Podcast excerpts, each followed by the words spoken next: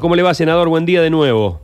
Hola, buen día, ¿cómo están ustedes? Sí, Buen- ayer se cortó la comunicación Sí. y no pudimos enganchar más. Una curiosidad porque venimos con el tema que la gente nos llevó puesto. ¿Se levanta alguna mañana usted con alguna canción en la cabeza que no quiere tenerla, pero lo mismo la tiene? bueno, la verdad que...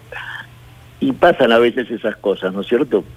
Eh, pero bueno, yo generalmente ya me despierto a la mañana con el tema de los medios y tengo en la cabeza todo lo que, Claro. que es el- eh, el- las cuestiones del día. Entonces la verdad que a veces tengo poco tiempo para, Claro. para amenizar un poco, ¿no? Una mezcla de Recién Mario escuchaba- Pereira con Longobardi, con este, Víctor Hugo. Yo recién los escuchaba a ustedes que estaban distendidos, contándole cosas agradables a la gente.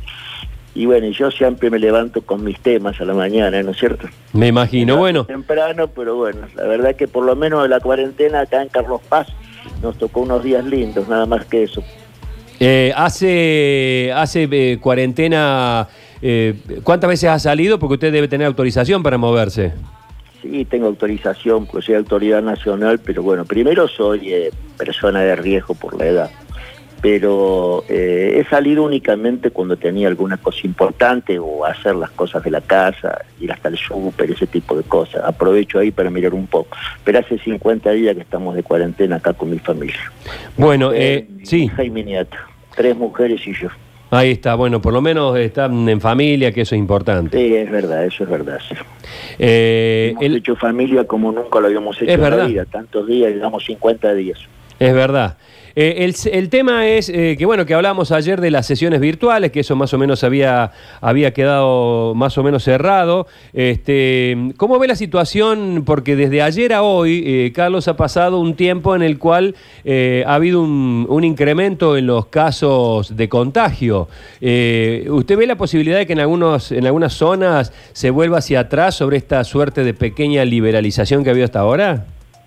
A ver, sí, y era una cosa que estaba, pre- no prevista, pero digamos, estaba, se sabía que esto es exponencial y que cada tanto esto va a aumentar. Hasta ahora eh, el aislamiento significó un gran esfuerzo en muchos aspectos, pero también la posibilidad de menores contagios. Contra más abrís, evidentemente el riesgo es más grande.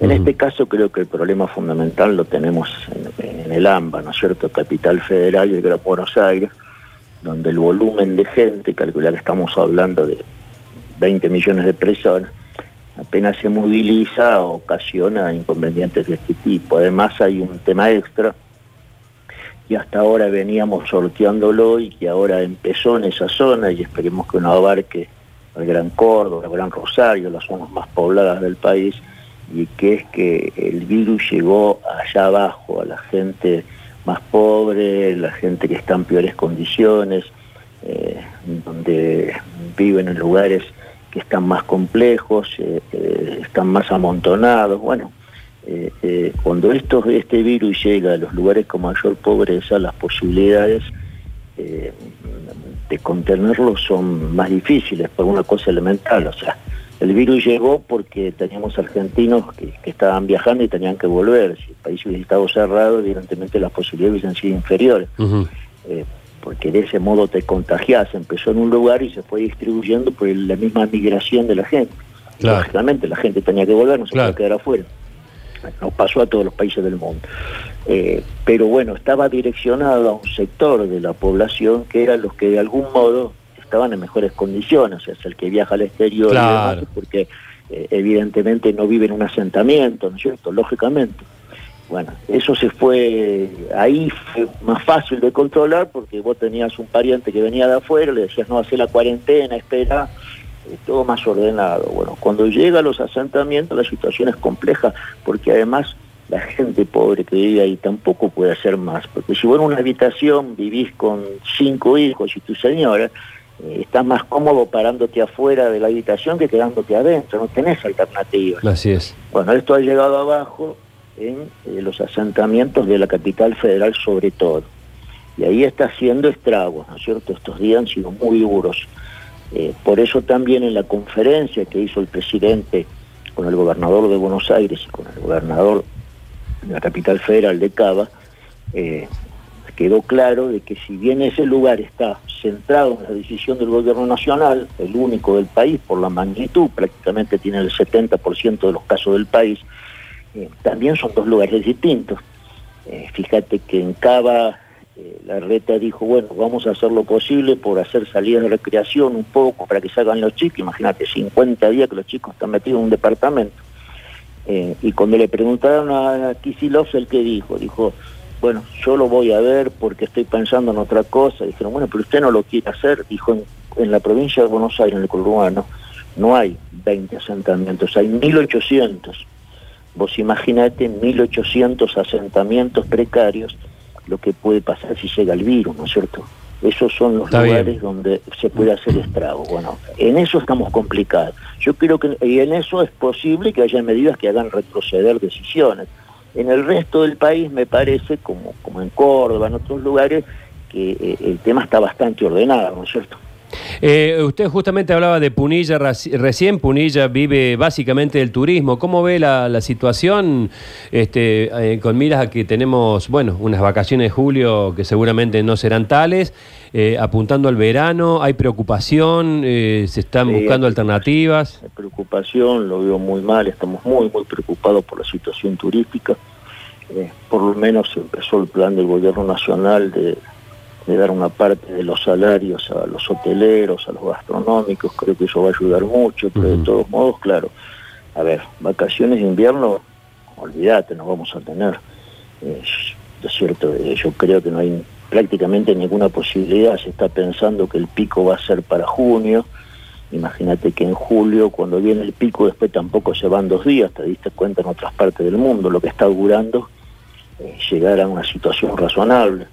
Eh, con posibilidades de contagio, evidentemente no va a haber posibilidad de moverse ni tampoco la gente va a venir. Eh, creo que tenemos que pensar ya en el verano. Acá nosotros, con ella, estamos perdiendo además un gran recurso que tenemos todos los años, que son los miles y miles de chicos que vienen de vacaciones a Carlos Paz y toda la zona de Punilla todos los años de todas partes de la Argentina. Eso es un impulso eh, fuera de temporada que le da el turismo a esta zona extraordinario. Estamos hablando de 100.000 chicos, ¿no es cierto? Que cubren la capacidad hotelera, que gastan, que... Bueno, eso se ha caído totalmente, por lo tanto la situación es muy mala. Escuché que el gobierno provincial está por hacer algunos planes para ayudar al turismo, creo que eso sería espectacular. El gobierno provincial también está muy apretado, pero creo que el turismo merece que se le dé eso, alguna ayuda, ¿no es cierto? Un poco más. Además te digo, Además, la industria relacionada al turismo. Acá tenemos, por ejemplo, las fábricas de alfajores más importantes de Córdoba, ya fábricas con proyección nacional. Con esas fábricas han tenido, hemos regalado alfajores a todo el mundo, ¿no es cierto? A los hospitales, eh, a todos, a los merenderos, a todos los lugares donde hay necesidades, porque viste el, el alfajor se vence, tenían producciones en marcha y bueno, prácticamente las empresas han tenido que regalarlas acá en la quinta, que es una de las fábricas más importantes que está en Carlos Paz, histórica, de una familia que la ha fundado hace muchos años, ¿no es cierto?, muy reconocida en la villa. Eh, yo creo que ha regalado más de 100.000 alfajores. Eh, la situación es muy complicada, la situación turística es complicada y el verano es una incógnita y tenemos la expectativa de que en el verano vamos a poder funcionar. Ojalá. Si funcionaría en el verano estaríamos en una situación gravísima. Eh, así que bueno, creo que hay que pensar también cómo ayudar. Yo vengo hablando con el gobierno nacional, tratando de ver cómo, cómo podemos ayudar, ¿no es cierto? A ver de qué modo. Lo que pasa es que, bueno, cada día que pasa, la inversión que tiene que hacer el Estado Nacional es más grande, Ahora estamos con que los municipios no pueden pagar sueldo, nosotros tenemos Capilla del Monte con de personal, eh, sí, sí, sí, pueden pagar los sueldos, bueno, todo esto hace una complicación extrema. Eh, Así que bueno, esperemos que esperemos que esto pase lo más rápido posible, eso se va a complicar. Sabemos que está muy corto de tiempo, hay un montón de preguntas para hacerle, pero quiero hacerle una, una última o una o dos últimas, este, apelando a, su brevedad también. Este, el impuesto a, la, a los más ricos o a la riqueza o a las grandes fortunas, como quiera llamarlo, ¿va a entrar a ser tratado en, en la Cámara dentro de poco? Bueno, la verdad que esto es una idea de diputados que nació de Máximo Kirchner y diputados de, eh, nuestros del Frente de Todos, eh, pero de diputados. Esto no llegó al Senado, tampoco hago una charla por el tema. Nosotros no estamos al tanto de la ley, más allá de lo que dicen los medios, no se ha hablado. También creo que la ley no se ha presentado todavía. O sea, tiene mucha difusión el tema, pero todavía eh, eh, no es una cosa que se esté moviendo en serio, o sea, que la ley esté presentada en diputados y se esté discutiendo. Hay consideraciones generales, eh, así que nosotros no la tenemos todavía, va a ir primero a diputados y después si el diputado la aprueba va a venir al Senado. En mi caso personal, yo, a ver, nosotros tenemos una historia donde la sota de tratar de no, aumentar impuestos en el país, pero me parece que esto más que un impuesto es una contribución eh, que los diputados están pidiéndole a la gente más rica del país para que ayuden en estos momentos críticos de la Argentina. Eh, visto desde ese punto de vista, me parece razonable que, no sé, las 10 o 12 mil familias, empresas, eh, eh, organizaciones más importantes del país eh, ayuden en esto. La verdad que la situación es muy mala. a lo mejor se podía haber hecho de un modo voluntario, pero bueno, me parece que cuando lo haces de modo voluntario también eso no, a lo mejor no se logra el objetivo. No tengo claro tampoco, más allá de lo que dicen los medios, cuánto es el impuesto, cuánto se puede recaudar, o sea, a pesar de ser presidente de la Comisión de Presupuesto del Senado, no tengo los elementos para decirte la magnitud de esto porque no tengo la ley, esta es la verdad. Está bien, la, última, porque sabemos que se tiene que ir, ¿qué, mm, este, ¿cómo está su relación con el peronismo de Córdoba? Bueno, con el peronismo de Córdoba muy bien, nosotros somos un grupo de peronistas muy importante de la provincia que en su momento ha decidido apoyar al presidente y por supuesto seguimos en esa tónica, prácticamente somos parte del Frente de Todos, yo soy senador eh, del Frente de Todos en Buenos Aires, ¿no es cierto? Soy parte del bloque del Frente de Todos. Eh, y bueno, lo nuestro es muy fuerte en Córdoba. El otro día cuando se hizo una recolección de firmas para apoyar las decisiones del presidente frente a la deuda. Nosotros mandamos 104 firmas de intendentes y jefes comunales de la provincia. No nos estamos moviendo partidariamente porque lógicamente en esta situación no se hace política partidaria y no es de interés nuestro ni de la gente el tema político. Pero bueno, después hay otra parte del peronismo que evidentemente viste, es muy significativa, que responde al gobernador que en su momento decidió no solamente la boleta corta que nosotros apoyamos, sino no apoyar a nadie a la candidatura a presidente. Eh, y bueno, y esas disidencias, por decirlo de algún modo, nunca se han discutido.